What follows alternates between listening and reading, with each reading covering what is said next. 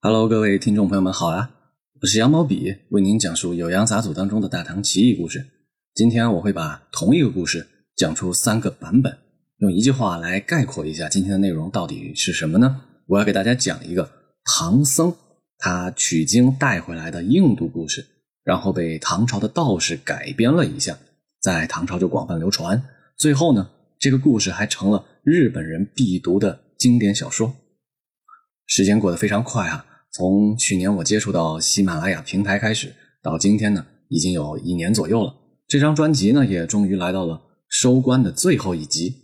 在这压轴的一集啊，就给大家讲这个唐三藏从印度取经，听当地老百姓讲的故事，唐代的几篇传奇小说，再到了日本著名的大作家芥川龙之介，同一个故事，都是关于成仙过程当中的考验，都是人在梦境当中的奇遇。这个梦呢，漂洋过海，穿越了古今中外。在最后一集呢，还给自己打个小广告啊！我是羊毛笔，除了在喜马拉雅您能收听到这张专辑，还可以在知乎、微信公众号搜索“羊毛笔”找到我。我那些稀奇古怪的脑洞啊，自己写的小说呀、故事啊，哎，都在那些文字平台还能找到。好了，本集呢，咱们还是先从博学多才的段成式讲起。这个故事来自于《酉阳杂俎》的引物，跟上一集一样的，这是最后一个篇章，是段成式呢在考证他当时听说过的那些唐代的流行的志怪故事，在文献当中是怎么记载和流传的呀？他在啊进行研究工作，在那条记载当中呢，他先写了一个中岳道士顾玄纪的故事。相传是在天宝年间，中岳嵩山就有那么一位道士，他的名字叫顾玄纪。这个人呢，非常的有钱啊，曾经怀揣金银在市井里闲游。但其实呢，他也不是啊漫无目的的瞎玩，而是他在找人。他就这么找了几年之后啊，忽然有一天就遇上了他心仪的那个人，强行邀请这个人啊，哎，来来来，上酒楼，咱们一块喝酒啊，举杯对饮，喝的是酩酊大醉。渐渐的，这个人呢，就跟顾玄纪啊一天一天的熟悉起来。顾玄纪反正没事就请人吃饭喝酒送礼，一年时间就花出去几百两银子。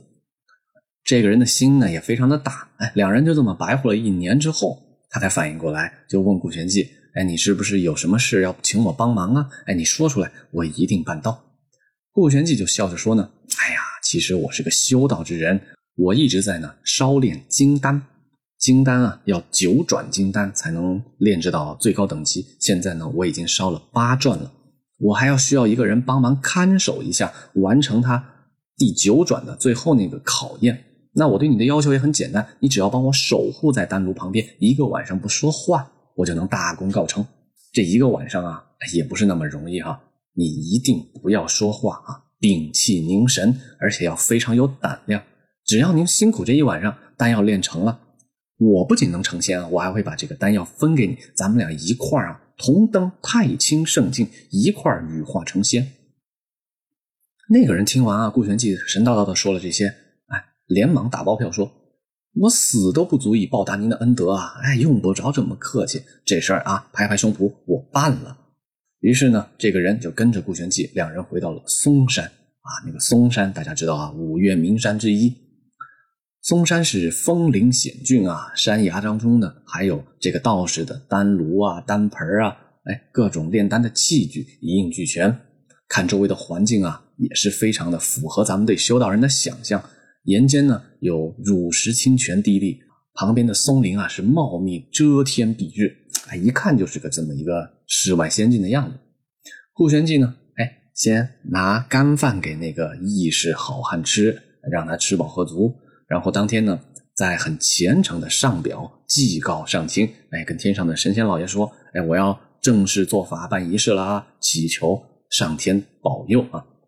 到了傍晚的时候，他就给那个人一块板儿，你只要敲这个板儿，就能知道具体的时间，哎，是几更几更了。到五更的时候，就会有人来这里，你一定不要跟那个人说话啊，你千万住嘴，别说话。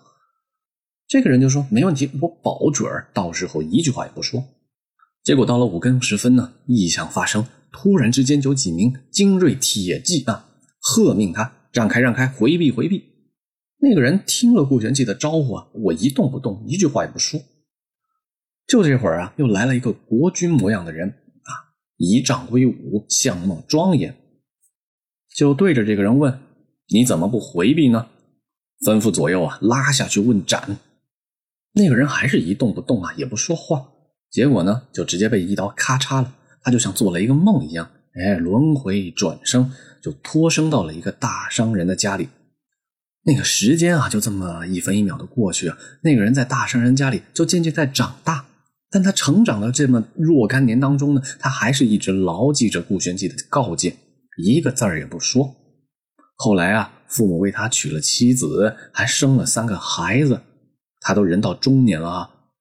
又有一天，这个妻子就哭泣着跟他说：“您从来呀一个字儿也不说，那我们俩啊结婚多年，要这些孩子有什么用呢？”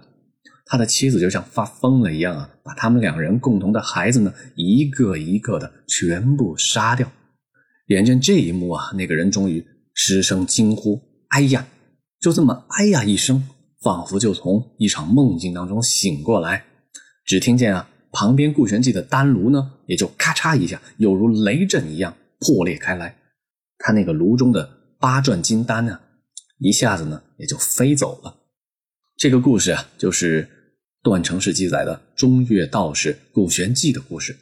这个故事在当时非常的有名啊。为什么呢？因为当时大家知道啊，唐朝李唐王朝嘛，笃信道教。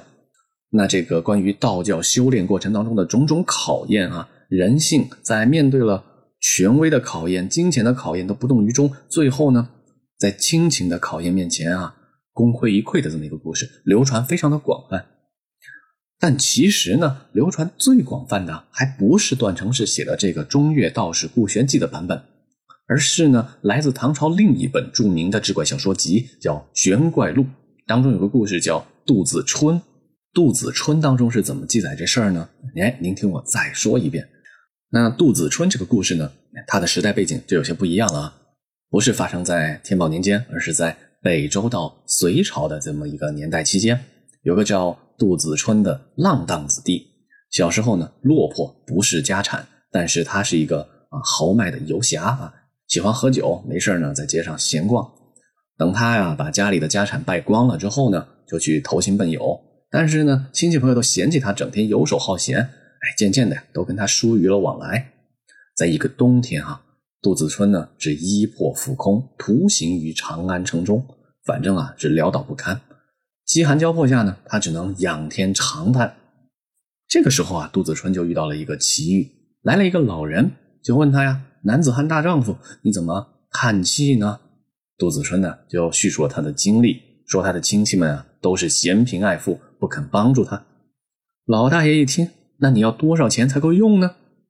杜子春就说：“哎呀，有个三五万钱，哎，我就能够了。”老人家一听啊，三五万，你要不再加点儿？那杜子春就加点呗，老人家说再加点儿杜子春再加点儿就这么加呀加，直到加到了三百万钱。第二天啊，老人就说好，果然就给了杜子春三百万钱，连姓名都没留下啊，扭头就走，让杜子春去挥霍。杜子春有了钱之后呢，没有像他说的那样啊，他会去好好做事，还是把这个钱喝酒啊玩乐都花掉了。一两年之后呢，这三百万巨款啊都用尽了。杜子春又成了穷人，在杜子春这么走投无路的时候呢，老人又再次出现，给了杜子春一千万钱。结果呢，不到三四年的功夫，杜子春再次挥霍一空。又在这个时候啊，老人又出现了，这一次老人直接给了他三千万钱。杜子春就说呀：“哎呀，这一回我把家里的事情安置好之后，一定啊。”一定要回报这个老人家，粉身碎骨在所不惜。老人就跟杜子春约定啊，来年的七月十五中元节，在华山的两棵古树下相见。嘿，地点也变了啊，之前中岳道士那可是嵩山啊，这是华山。杜子春呢，就用老人给他的三千万钱，在扬州啊购宅置地，安顿好家人。等到第二年，杜子春就按照约定来到了华山，见到了老人。这个老人就领着他，两人一起登上了云台峰，看见有一处房舍啊，这个房舍呢，也是渺渺仙境的样子啊，彩云摇拂，鸾鹤飞翔，这个房屋中间是一个正堂，里边呢就是一个药炉，高达九尺有余，紫焰光发，灼耀窗户，一看就是这么一个宝贝丹炉啊！而且还有玉女九人环炉而立，青龙白虎分居前后，反正一看就知道这个丹炉是不一般。这个时候呢，天色就暗了下来，老人就去换了一身衣服。这个穿着打扮一出来，哈，原来啊，老人是一个道士。他还取了一个虎皮铺在那个呃房间的内西壁，然后东向而坐。同时，他就跟杜子春说：“你千万不要说话啊，你就来护卫我炼丹。中间呢有尊神、恶鬼、夜叉、猛兽、地狱，甚至是你的亲属被人束缚，那些啊万般苦难皆非真实。你杜子春当不动不语耳，安心莫惧，终无所苦。”当不动不语，安心莫惧，哎，就没有一切的苦难。你就记住我说的话吧。老人说完这些就走了。杜子春环顾庭院，发现有个巨大的水缸，装满了水。老人刚刚离去，突然之间啊，旌旗摇动，千乘万骑遍布悬崖，像是打仗的这个架势啊。他仿佛置身在了战场之中。有一个大将军，身长丈余，人马皆披金甲。光芒照人，哎，还有几百个亲卫簇拥着他，拔剑张弓，直入堂前。这个大将军啊，权威人士啊，这么一个威严赫赫的景象啊，就来到了杜子春的面前。他厉声就呵斥：“汝是何人？敢不避大将军？”左右都是仗剑挺立，逼问他的姓名以及你在做什么呢？杜子春不回答啊，他想到老人家跟他说的这些都是幻象，哎，不动不声。问询的人啊，就勃然大怒，说：“那你不答话，我就要斩了你！”啊，那一时间啊，是吼声如雷。这个时候呢，杜子春还是不动不说话。忽然之间啊，猛虎、毒龙、酸泥、狮子、蝮蛇啊，这些各种猛兽、异兽啊，数以万计，都咆哮着冲了上来，像是要把这个杜子春啊吞在口中。但是呢，杜子春还是谨记老人的吩咐，神色不动。眼看这些猛兽毒龙啊，都拿杜子春没办法。突然之间呢，危险又变化了，一下子大雨滂沱啊，雷鸣电闪。这个雨一下下来之后呢，庭院也开始积水，水深眼看着啊就有一丈那么深，而且啊，这个奔雷怒吼啊，洪涛汹涌，这个架势啊，仿佛是山川开破，不可制止。这么一个险情，转眼之间呢，就来到了杜子春的面前。杜子春还是端坐不动。这个时候，大将军啊又过来，还派了牛头狱卒和厉鬼放上了一口大锅，锅水当中啊是沸水翻腾。然后他就问杜子春：“你只要说出你的名字，我就放了你；你要是还不说话，我就把你的心取出来放在锅里煮。”杜子春还是不说话，不回答。这个时候啊，妖魔鬼怪又把杜子春的妻子抓过来，扔在地上，接着问杜子春：“只要你说出你的姓名，哎，你妻儿的罪我们也免了。”杜子春不说话，鬼怪们就用鞭子去抽打杜子春的妻子，鲜血横流，然后再用刀砍，再放到锅里煮，再烧，烧的他的妻子啊是疼痛难耐，大声嚎哭，苦苦哀求丈夫。杜子春呢，还是不说话。这个时候啊，将军在命手下人拿了一个锥子啊，从脚开始一寸一寸的削，一寸一寸的搓。将军就说：“此贼妖术已成，不可使久在世间。”命令左右将杜子春推出去斩首。就这样，杜子春就被一刀砍了。他被斩首之后呢，像是在做梦一样，魂魄就被牵引着见到了阎罗王。阎罗王就说：“哎。”这人不就是云台峰的那个妖名吗？打入地狱，阎罗王就把杜子春打入地狱啊！那些熔铜啊、铁杖啊、阎魔呀、火坑啊，就是地狱里那些一系列的所有的痛苦，都在杜子春身上过了一遍。然而杜子春还是谨记那个老人家、那个道士的吩咐，不呻吟也不出声。阎罗王啊，还下了一个命令，说这个人啊，阴毒阴狠，他就不配做男人，哎，应该去。当女人，哎，就让杜子春送出地狱，投身呢做一个女子。他投身到宋州单父县城王琴的家中，他一生下来呀，就是多病多灾啊，扎针吃药就没消停过一天。这样呢，还是不说话。等他渐渐长大，长成了一个风华绝代的俏佳人，还是一个字也不说。家里人就认为他是位哑巴，亲戚们呢，从小就逗弄他，他也不说话。长大之后啊，她嫁给了一位同乡的姓卢的进士，夫妻二人呢是感情甚笃，非常的亲密无间。几年之后，还生了一个儿子。这个儿子呢，长到了两岁，也是聪颖可爱。有天呢，她的丈夫这位进士就抱着儿子跟身为女子的啊这个这一世的杜子春说话。杜子春呢，还是一个字也不答应。丈夫多次反复，还是杜子春不说话。因此呢，这个卢进士啊也生气了。他说：“你不说话，就是看不起我。我一个大丈夫，自己的妻子都看不起我，我要儿子有什么用呢？”于是他就抓住儿子的两只脚，像扔一个玩具一样啊，把儿子的头一下子砸在了石头上。儿子呢，一下子也就应手而亡。鲜血呀，溅洒到数步之外。在这一幕的冲击下呀，杜子春爱子心切，一下子呢就忘记了之前的约定，失声叫了一句：“哎呀！”只见这一声之后呢，杜子春一下子啊，所有种种奇景都消失不见。他发现自己还坐在原来的地方，道士呢也出现在自己的面前。这个时候啊，才刚过五更时分。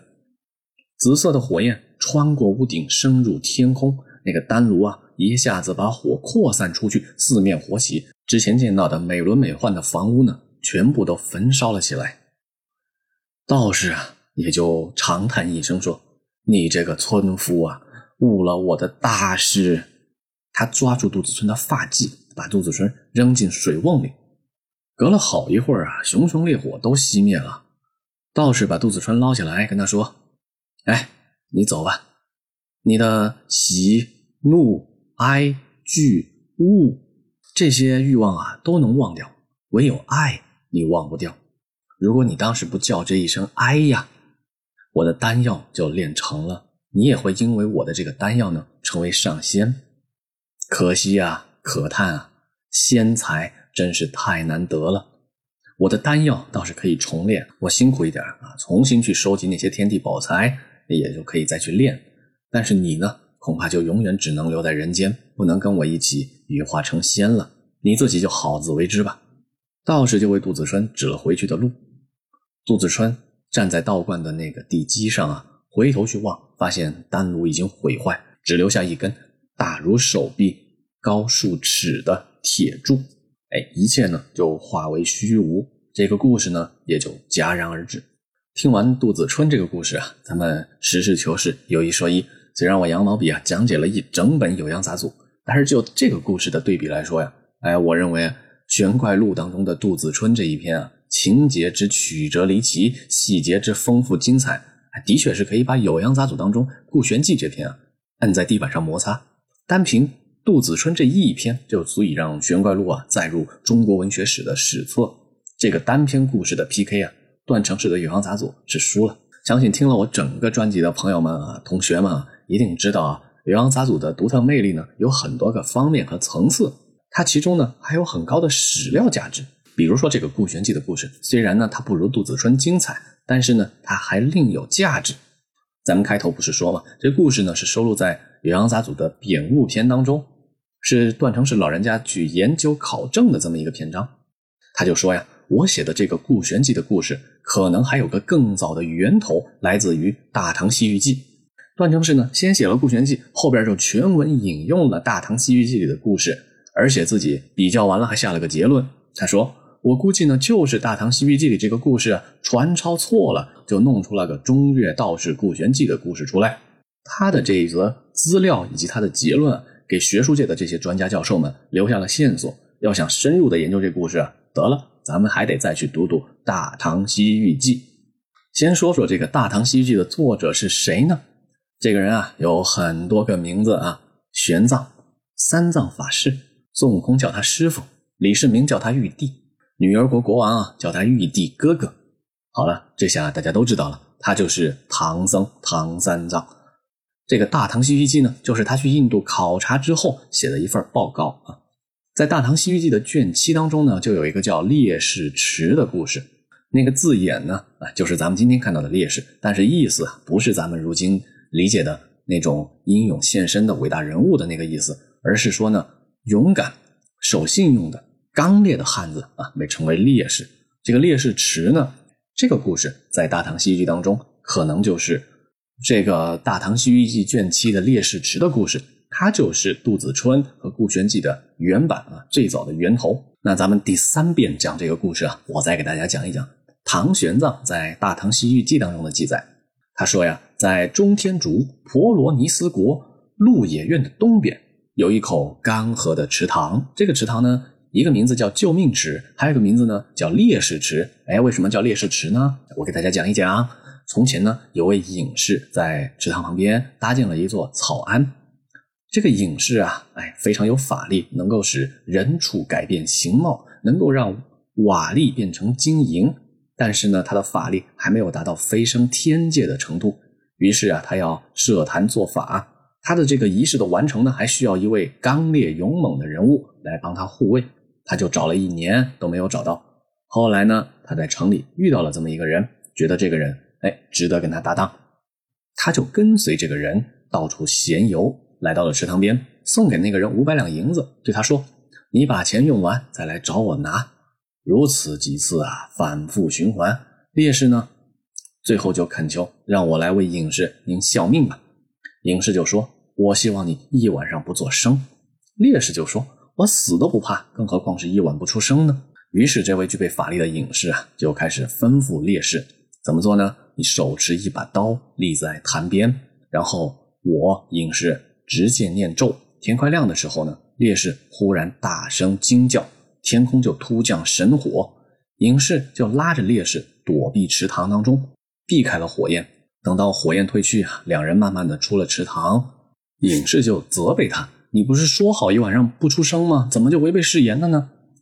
烈士就说：“呀，半夜之后呀，我昏昏沉沉，有如坠入梦中，只见到啊，曾经的东家。”亲自来问候我，我忍住没有跟他说话。他一生气呢，就把我杀了。然后我就脱生投胎到了南天竺婆罗门的家里。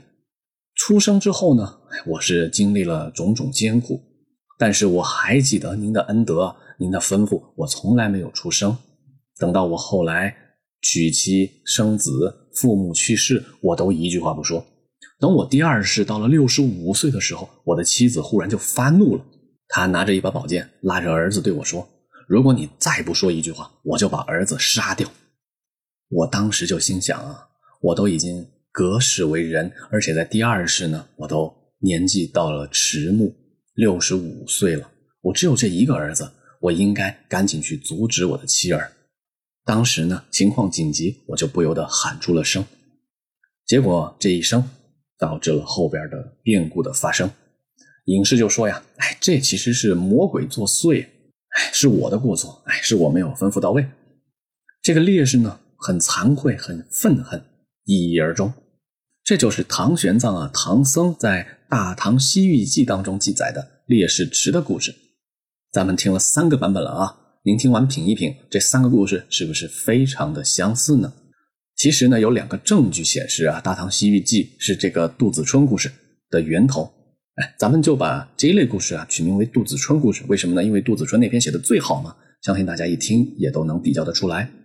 为什么认为《大唐西域记》是源头呢？第一个是时间上，玄奘的《大唐西域记》写成的时间呢是在贞观二十年，就是公元的六百四十六年。而且他说了，这故事呢是他在天竺的时候听当地人跟他讲的，说明这个故事流传在印度的时间会更早。而记载了杜子春的这个玄怪录是哪一年的呢？确切时间呢考证不出来，但书的作者一般被认为是牛僧孺。哎，他是中唐时期很著名的一个政治人物啊，在唐文宗时期呢还当过宰相。他是生于唐代宗的大历十四年，就是七百七十九年，死于唐宣宗的大中元年八百四十七年。所以推断啊，这个玄怪录的撰写时间呢，肯定是在八百四十七年之前嘛。那所以差出一两百年，那总不可能他比《大唐西域记》还早吧？烈士故事在前，杜子春的故事在后。从时间线索上来推断啊，很有可能是后者模仿前者加以再次创作。除此之外呢，第二个证据，那当然就是段成式在《酉阳杂俎》当中做下的结论了。段成式跟刘僧孺啊，两人差不多是同一时代的人，所以他说的话就很有分量。咱们再用后边这两个故事啊，跟前面的印度故事做对比，不仅故事的立意结构都相似，而且再结合时间先后顺序和段成式的考证，我们基本就能确定啊，这三个故事之间的前后的演变关系。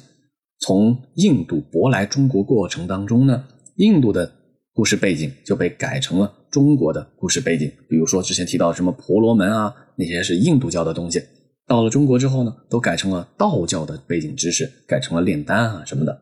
同样的故事还出现在了另一本唐代的传奇集，叫《河东记》，里边的地点啊又变了，不是中岳嵩山，也不是西岳华山，而变成了王屋山。里边人物也换了名字，虽然还是道士，但他不是顾玄机了啊，他叫萧洞玄。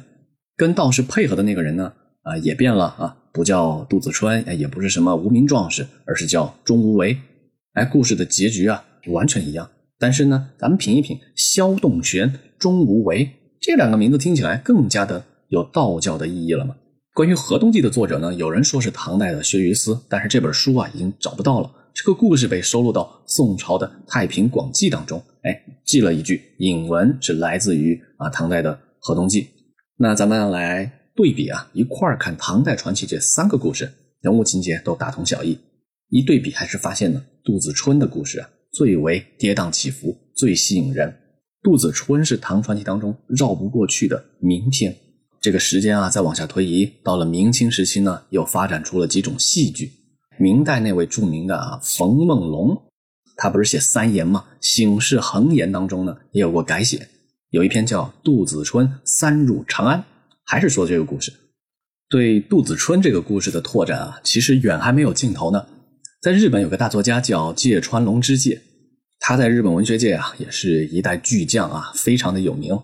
这个人生活在什么年代呢？大约一百年前，来跟鲁迅两人呢是有交往的。鲁迅在年龄上啊比芥川大九岁，但是在文坛出道的时间上呢，芥川是前辈。芥川的代表作《罗生门》写于一九一五年，鲁迅的《狂人日记》写于一九一八年。哎，两个人啊当时就惺惺相惜。正是鲁迅先生啊最早在国内翻译和介绍芥川的小说。芥川还有个迷弟叫太宰治，太宰治被称为日本无赖派文学的鼻祖啊，写出了《人间失格》《奔跑吧梅勒斯》等等啊，也是为。天才，哎说这些啊，是因为芥川龙之介在日本文坛的江湖地位啊，那是杠杠的。就像咱们从小会读鲁迅先生的文章一样，芥川呢，在日本也是位国民级的作家。他的代表作，我们刚才提了一个《罗生门》啊，啊，还有什么《密林中》啊、《鼻子》啊、《地狱变》啊等等。哎，说到这个《罗生门》啊，就算大家没有看过小说原文，也一定看过或者听说过啊。日本有位国宝导演叫黑泽明，他拍的电影《罗生门》。